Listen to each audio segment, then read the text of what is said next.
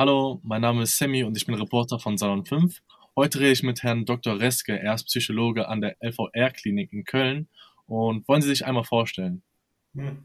Ja, Sie haben ja schon ganz nett meinen Namen gesagt. Äh, genau, Dirk Reske ist mein Name. Ich bin ähm, Psychiater und bin auch psychotherapeutisch tätig äh, an einer psychiatrischen Klinik, einer großen Klinik hier in Köln, der LVR-Klinik und äh, bin dort äh, unter anderem auch bei Menschen in Behandlung, die an Depressionen erkrankt sind oder aber auch an anderen Erkrankungen, wie hier jetzt heute natürlich von Wichtigkeit den Erkrankungen aus dem Angstbereich, die ganz bunt und vielschichtig sind, unterschiedlich behandelt werden. Und deswegen bin ich auch sehr, sehr dankbar darüber, ja, heute ein Gespräch mit Ihnen führen zu können.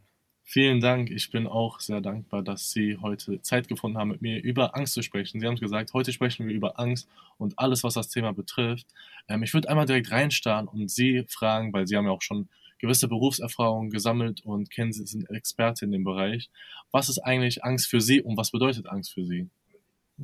Naja, Angst ähm, müssen wir doch erstmal so unabhängig von Experte sagen, Angst ist etwas völlig Normales. Angst ist ein Gefühl, so wie manche Menschen traurig sind, glücklich sind, so wie sie mal wütend, verärgert sind, haben die Menschen, fast jeder Mensch hat das oder ich möchte so weit gehen, jeder Mensch kennt das, hat schon mal Angst erlebt. Das ist zunächst mal auch ein völlig gesundes Gefühl und äh, ein Gefühl, was auch hilfreich ist stellen wir uns vor, der Zoobesuch, äh, wo wir den Tiger uns angucken im Käfig, äh, wo wir in der Regel keine Angst haben. Wir haben ja den großen äh, Zaun zwischen uns und können recht gelassen und ruhig uns den Tiger angucken. Das wäre in Afrika dann, da wo er in der Freiheit lebt, anders, wenn wir diesen Zaun nicht haben. Dort ist Angst ein völlig normales, ein wichtiges und gutes Gefühl, denn es macht uns dann aufmerksam, wir fokussieren auf die Situation, auf die, den Grund, der uns Angst macht und äh, können dann handeln. Wir können weglaufen oder uns irgendwie anders schützen, verstecken. Ähm, das heißt, Angst ist zunächst einmal etwas völlig Gesundes und Normales. Bei mir ähm, als Psychiater äh, ist es dann allerdings so, dass ich dann mit Menschen in Kontakt trete, die eine nicht mehr gesunde Angst erleben. Mhm. Und das ist vor allem halt gekennzeichnet äh, dadurch, dass entweder das Ausmaß der Angst sehr, sehr stark ist, so stark, dass die Menschen darunter ähm, deutlich im Alltag beeinträchtigt sind, darunter leiden, oder aber die Art der Angst. Wovor haben die Menschen überhaupt Angst? Und dieses ist nicht angemessen. Beispielsweise, wenn ich jetzt zum Beispiel ähm, ein nettes Mädchen auf der Straße erkenne und ich würde sie am liebsten ansprechen, ähm, aber habe Angst davor. Ist es dann schon eine Angststörung, weil es ja natürlich mein Leben beeinträchtigt, dass ich jetzt nicht einfach hin zum Mädchen gehen kann und sagen kann, hey, ich finde dich cool, willst du mich vielleicht kennenlernen? Oder ab wann spricht man dann tatsächlich schon von einer Krankheit? Ja, äh, ein sehr, sehr schönes Beispiel, was Sie da eingebracht haben. Ich glaube, wo viele jetzt äh, sind etwas jünger als ich, äh, aber auch ich kann jetzt mal zurückdenken. Äh, äh, ja, das war aufregend, das war spannend und war schwierig. Eine große Hürde. Wie spreche ich an, dass ich mich nicht lächerlich mache? All solche Gedanken beschäftigen uns. Wir sind ganz angespannt und unruhig, haben den Kloß im Hals. Ähm, Manchmal ähm, geben wir uns den Ruck und sprechen an, manchmal machen wir es eben nicht. Das ist ja erstmal was ganz Normales, äh, diese Scheu. Aber ich glaube, ähm, in diesem dynamischen Prozess der Angst, wann ist es äh, etwas, was nicht mehr zu der Situation passt, angemessen ist, das ist dann die Situation, wo ich mich mehr und mehr so verhalte, wo ich äh, nicht in dieser sehr emotionalen Situation, wo ich äh, jemand äh, kennenlernen möchte, in Kontakt treten möchte, vielleicht die Vorstellung von Partnerschaft habe, so eine Unruhe, eine Angst verspüre, sondern vielleicht auch schon allein dann in dem Klassenraum, sobald der Lehrer mich an, dran nimmt, werde ich rot im Gesicht, ich stocke, ich kann keinen Ton mehr herausbringen. Das passiert einmal, das passiert zweimal, das passiert immer. Ich ziehe mich zurück zu Hause, ich gehe gar nicht mehr nach draußen, weil ich mich nicht mehr traue. Ich habe ja erfahren, ich werde drangenommen und die anderen lachen mich aus, weil ich nichts sage. Da entwickelt sich dann irgendwann dieser dynamische Prozess, wo wir auch von einer Angsterkrankung sprechen müssen. Mhm. Sie sprechen ja von Angst und dass es ein Prozess ist. Da stelle ich mir die Frage, wie entsteht eigentlich aus psychologischer Sicht diese Angst im Gehirn? Da passiert ja irgendetwas.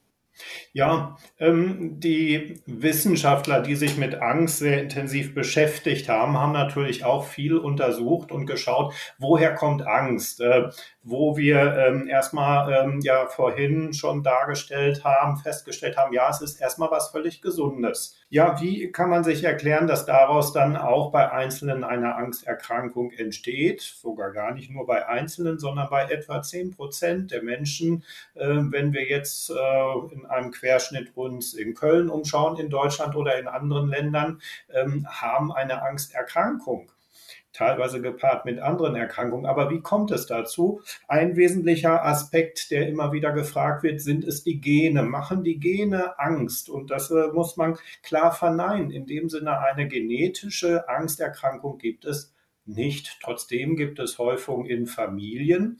Wie kann man das erklären? Wir lernen natürlich. Wir sehen an äh, äh, Situationen, an Erfahrungen, die wir bei anderen und bei engen äh, Bezugspersonen machen. Wie reagiert der eine mit Angst und können so ein Verhalten übernehmen?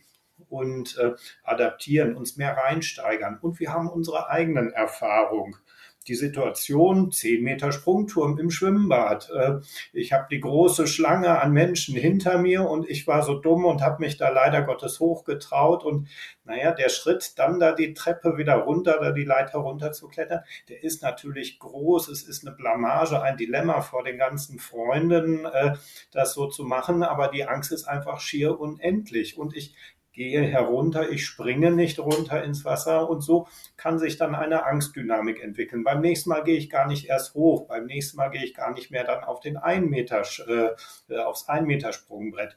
Das heißt, äh, im Wesentlichen kann man sicherlich sagen, ein großes Ausmaß von Angsterkrankungen, woher kommen sie, liegt darin auch, dass wir Erfahrungen in unserer Lebensgeschichte sammeln, die mit Angst gekoppelt sind und in einzelnen Situationen dann eben diese übersteigerte Angst äh, darstellen. Und wir lernen da. Wir lernen unbewusst und immer mehr äh, gewinnt die Angst überhand. Kann sich ausbreiten auf andere Situationen. Es ist dann nicht mehr dieser 10 Meter Sprungturm, sondern eben auch andere Situationen. Mhm. Die Angst kann ja auch gewiss sehr unwohl sein und ähm, sich auch sehr schlecht anfühlen. Jetzt, wenn man das Gefühl der Angst empfindet, sollte man sich lieber ähm, diesem Gefühl gewöhnen und es einfach wirken lassen oder würden Sie es eher empfehlen, sich der Angst zu stellen und wenn ja, wie? Das ist ähm, auch natürlich dann nochmal zunächst wichtig. Ja, wir sprechen jetzt von der Angst, so wie sie bei einem Menschen mit einer Angsterkrankung äh, ausgeprägt ist. Ja, wir müssen uns schauen, welche Form der Angst ist es überhaupt. Es gibt verschiedene Angsterkrankungen. Wir haben die Angsterkrankung, die eher mit der Panik äh, verbunden werden. Also ein sehr akut einsetzendes äh, Angstgefühl. Häufig berichten die Menschen dann, ich habe Herzrasen, ich habe richtig eine Todesangst verspürt, ich war ganz unruhig, ich hatte ein Kloß im Hals, ich habe mich plötzlich so ganz hilflos gefühlt, äh, voller Schrecken, bis dahin, dass auch Umstehende dann zum Beispiel den Notarzt rufen, weil das sehr dramatisch aussieht für Außenstehende. Und so eine Angstattacke, eine Panikattacke hält an, sie steigen, steigern sich sehr, sehr rasch innerhalb kurzer Zeit, innerhalb von Sekunden, wenige Minuten in die Angstattacke rein, die dann aber auch nach 20 Minuten, nach einer halben Stunde abflaut. Und wenn ich weiß, dass ich so eine abgegrenzte Panikattacke, Angstsituation habe, die gehäuft vorkommt und dadurch eine Angsterkrankung wird, kann ich aber damit umgehen. Ich kann erlernen, ich überlebe so eine Angstattacke. Ich kann als Betroffener lernen, ähm, die Angstattacke ist nicht von einer Sekunde zur nächsten da, sondern ich verspüre vorher etwas und ich kann dort dann entsprechend auch mit Behandlungsmöglichkeiten hereingehen, zum Beispiel Atemtechniken, ähm, Verfahren im Bereich autogenes Training. Das sind alles Möglichkeiten, um halt zumindest in den Anfangsphasen, wo die Angst sich aufbaut, bei den Panikattacken, man gut gegenwirken kann. Anders gestaltet es sich natürlich auch bei Angsterkrankungen, die ähm, anders aussehen. Es gibt eine generalisierte Angst, eine äh, generalisierte Angststörung, die dadurch gekennzeichnet ist, dass die Menschen andauernd permanent diese Unruhe in sich haben, nicht diese Attacken. Sie haben äh, eine Unruhe, eine Anspannung, sie haben viel Sorge und Ängste. Äh, ähm, mein Kind, äh, das könnte doch die Treppe jetzt runterfallen. Ähm, es ist so dieses, äh, ja, wo wir vielleicht auf dem Spielplatz dann rasch von der Helikoptermutter denken, äh, sprechen, die dann, äh, dann sofort zu dem Kind hinrennt, wenn es dort gerade irgendwie etwas höher klettert als sonst. Und ähm, das sicherlich in den meisten Fällen in einem normalen Ausmaß, aber bei manchen eben dann überstarke Sorge. Dieses können wir nur schwer mit solchen Entspannungsverfahren gut behandeln, weil es eben permanent da ist, diese Angstsymptomatik. Hier äh, geht es darum, zunächst einmal erkennen, um was für eine Erkrankung handelt es sich, den Betroffenen aufklären, ihm Informationen geben, wie er mit diesen Sorgen umgehen kann, dass er sie immer wieder auch überprüft. Ist es eine berechtigte Angst. Und letztlich, ohne jetzt, dass ich da einen kompletten äh, Überblick geben kann, äh, ist natürlich auch die Frage, hilft nicht vielleicht irgendeine einfache medikamentöse Behandlung? Ja, und in der Tat ist es so, dass bei verschiedenen Angsterkrankungen auch Medikamente hilfreich eingesetzt werden können. Man sollte es zumindest erwägen, wenn diese Traumathera äh, psychotherapeutischen Verfahren, so wie ich sie gerade kurz skizziert habe, ähm, eben nicht ausreichend wirken oder gar nicht wirken. Oder vielleicht der Patient nicht in der Lage ist, regelmäßig intensiv zu Therapien zu gehen, aus irgendwelchen äußeren äh, äh, Gründen heraus. Und äh, was ist eine weitere Möglichkeit in der Psychotherapie? Die ich zwar jetzt am Ende erst berichte, aber die eigentlich eine wesentliche Säule ist, ja, das sich Stellen der Angst wohl dosiert, idealerweise dann in therapeutischer Begleitung. Beispielsweise ein Therapieangebot bei uns aus einer Tagesklinik, wo die Therapeuten sich mit dem Patienten, der Angst hat, äh, in Öffentlichkeit sich zu begeben, ähm, in Köln in der Straßenbahn äh, zu fahren, der gar nicht da einsteigen kann, weil das so beengt ist, er nicht frei weglaufen kann, äh, weil die Türen zu sind. Das sind die Menschen, die wir dort dann wohldosiert mit therapeutischer mhm. Begleitung zur Haltestelle bringen. Vielleicht erstmal auch nur in Gedanken. Wie fühlt sich das an? Was befürchtest du, wenn du jetzt in die Straßenbahn einsteigen würdest? Im nächsten Schritt kommen, wir fahren eine Straßenbahnhaltestelle. Das hat doch gut geklappt. Morgen machen wir zwei Haltestellen. Und so versuchen wir halt die Angstschwelle immer mehr zu ähm, beeinflussen, damit die Hürde ähm, für die äh, Situationen, in denen Angst äh, da ist, äh, immer geringer wird und wir uns diesen Ängsten dann auch im gesunden Rahmen stellen müssen. Wir wollen aber, das ist auch nochmal ein wichtiger Aspekt, nicht die Angst gänzlich wegnehmen. Es geht nicht darum, Angst als Gefühl ja ähm, zum Erliegen zu bringen. Nee, es soll nur das gesunde Ausmaß da sein. Sie haben vorhin im Gespräch ähm, den Begriff berechtigte Angst genommen und ähm, was betrachten Sie als berechtigte Angst oder als unberechtigte Angst? Oder gibt es dafür eine Institution, die diese Begriffe verallgemeinert und dann Richtlinien angibt, was berechtigt ist und was unberechtigt ist, um halt dementsprechend den Patienten ähm, ja, zu differenzieren, ob diese Angst noch gesund ist oder ob das schon Übermaß aufgenommen hat. Ja, ich glaube, da kann man sogar recht allgemein äh, erstmal schauen, unabhängig ob es um Angst geht oder irgendwelche anderen Erkrankungen, was ist überhaupt Krankheit? Es muss auf jeden Fall eine entweder körperliche Schädigung bei vielen Krankheiten auch da sein ähm, oder eben ganz allgemein ein Krankheitsgefühl, ein enormer Leidensdruck. Das ist dann so dieser dynamische Prozess, wo wir an irgendeiner Stelle dann bei irgendeinem Ausmaß der äh, Angst äh, sagen müssen, ja, das ist auch Erkrankung, das ist nicht mehr normal. Und äh, das ist letztlich auch von Mensch zu Mensch sicherlich unterschiedlich. Äh, wo wir ähm, sagen müssen, ähm, dass es ja eine völlig normale Angst ist, wenn ein dreijähriges Kind plötzlich sich im Wald verläuft und dann kommt die Dämmerung, es wird dunkel, das Kind muss und das soll und das darf Angst haben. Aber das ist vielleicht unangemessen, wenn das jetzt ein Mensch ist, der 20 Jahre alt ist, der mit drei, vier guten äh, Freunden unterwegs ist und dann dort in einem Park vielleicht durchgehen muss. Er darf sich mulmig fühlen, aber dass er dann aus Angst gar nicht mehr irgendwelche Parkanlagen äh, betritt, das ist dann natürlich etwas, wo wir klar sagen müssen, das ist nicht mehr gesund, das ist eine Angsterkrankung. Würden Sie erst Leuten Therapie empfehlen, wenn dieses Übermaß beschritten worden ist? Oder würden Sie schon sagen, ähm, es ist auch okay, wenn da jetzt nur eine kleine Angst vorliegt und Sie können trotzdem jederzeit zu uns kommen und wir schauen, was wir dann dagegen machen können? Ja, ich, äh, das ist eine sehr spannende, interessante Frage, weil wir da eigentlich eher so kritisch schon unser Gesundheitssystem äh, ähm, ja prüfen oder hinterfragen müssen. Denn der Weg ist natürlich der, dass die Menschen äh, zu uns kommen äh, in die Praxen, in die Krankenhäuser mit äh, der Frage, habe ich Angst oder nicht. Es ist ja nicht so, dass wir jetzt auf die Menschen zugehen und die informieren. Nee, das erste ist, die Patienten kommen zu uns, sei es bei so einer Panikattacke, wie ich das vorhin geschildert habe, mit äh, dem Notarzt zum Beispiel weil der Patient ganz aufgebracht, erregt, ängstlich ist und gar nicht mehr richtig so äh, sich beruhigen kann. Oder sei es eben, dass die Menschen ganz gezielt zum Hausarzt gehen, darüber berichten oder äh, den gut gemeinten Rat von dem Nachbarn kriegen, der sagt, Mensch, hör mal, das ist aber sehr viel mit der Angst. Ständig fragst du mich, ob irgendwas los ist. Äh, geh doch mal da zum Psychiater.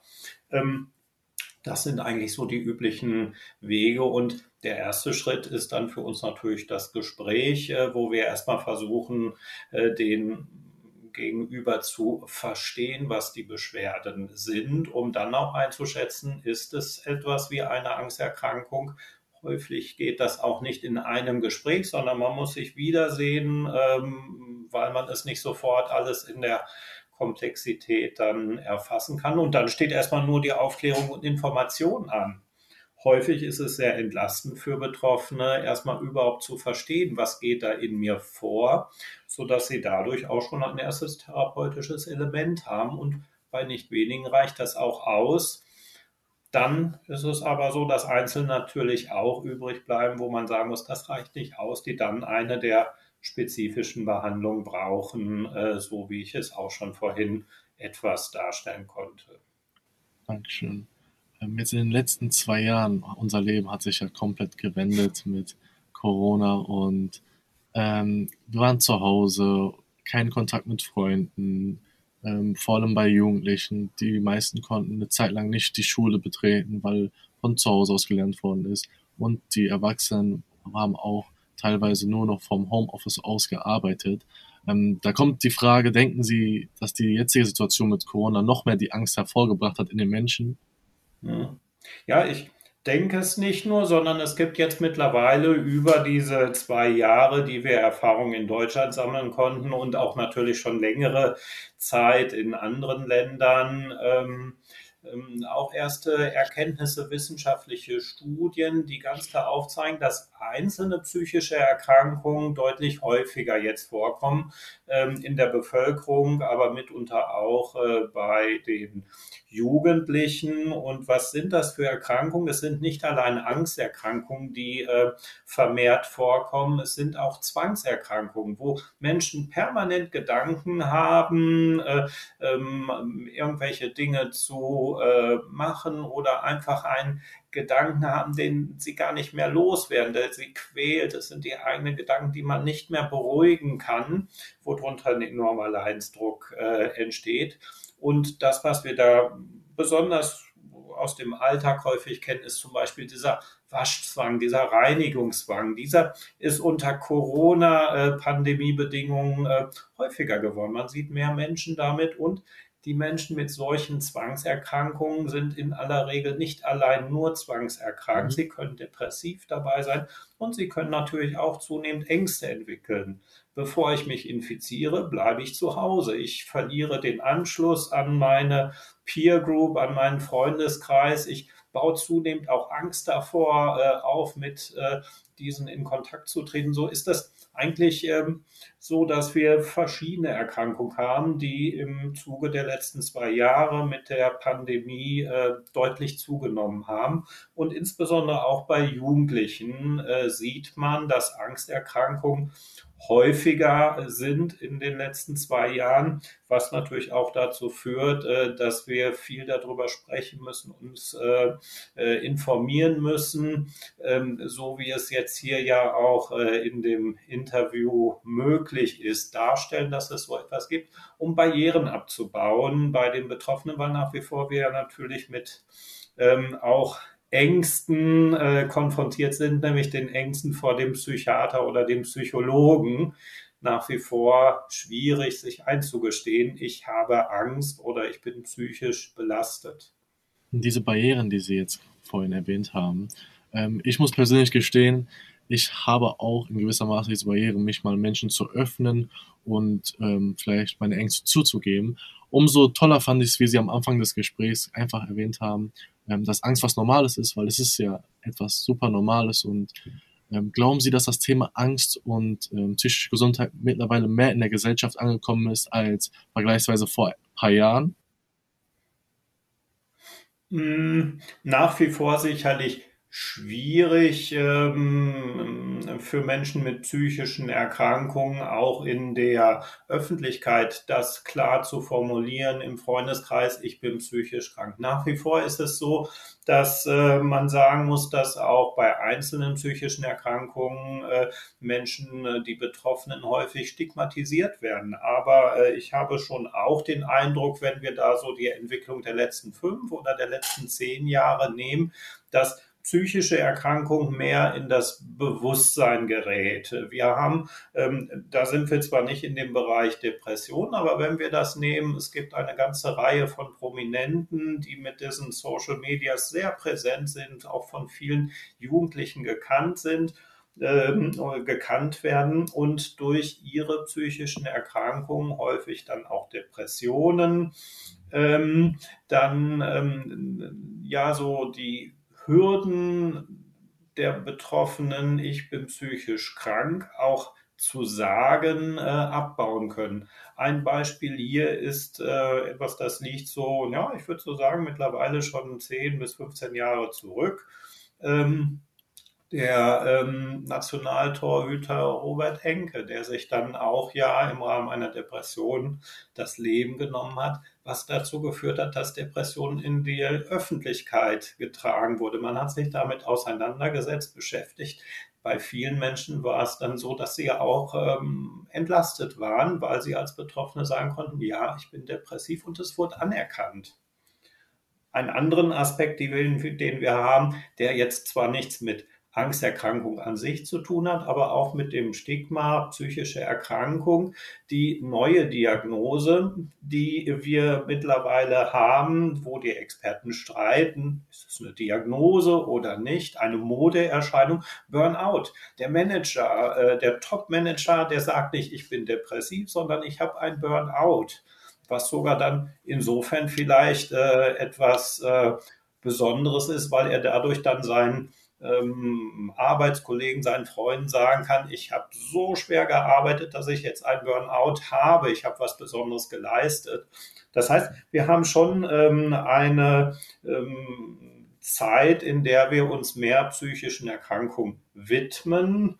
Ähm, und ähm, damit auch offener umgehen. Ja, aber natürlich reicht es nach meinem Dafürhalten noch nicht.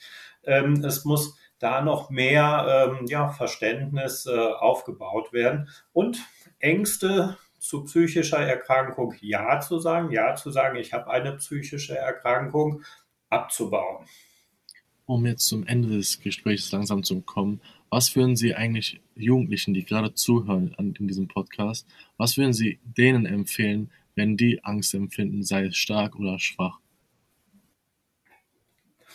So vielleicht auch, wie ich schon eingangs gesagt habe, zunächst mal die Angst als etwas ganz Normales zu nehmen. Aber dann, wenn ich häufiger diese Ängste habe, ähm, überhaupt wahrnehmen, zu schauen, wo fand die Angst statt? Äh, wie habe ich es selber erlebt?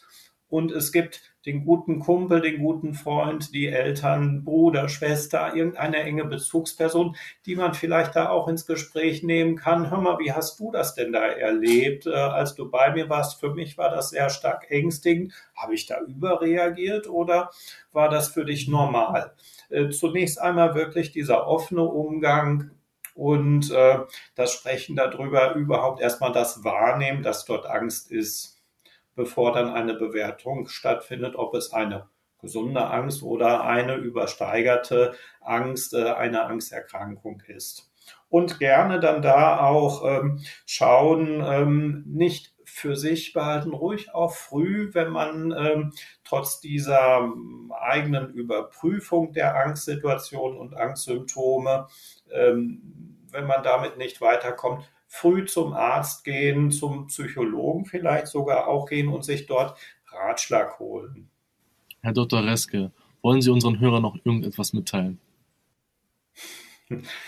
Corona ist bald vorbei. Wir haben es gut ausklammern können mit einem äh, kurzen Schwenk, aber ähm, wichtig, ähm, dass wir nicht die Angsterkrankung der sozialen Phobie erleben, sondern telefonieren, auch in Kontakt treten und äh, die ähm, ja, Ängste nicht zu groß werden lassen. Vielen, vielen Dank, Herr Dr. Reske, dass Sie sich bereit erklärt haben, mit mir über Angst zu sprechen. Das war meinerseits ein sehr angenehmes Gespräch. Ich hoffe, Ihrerseits auch. Danke vielmals. Mir hat es auch Spaß gemacht. Also, tschüss. Ciao, Dankeschön.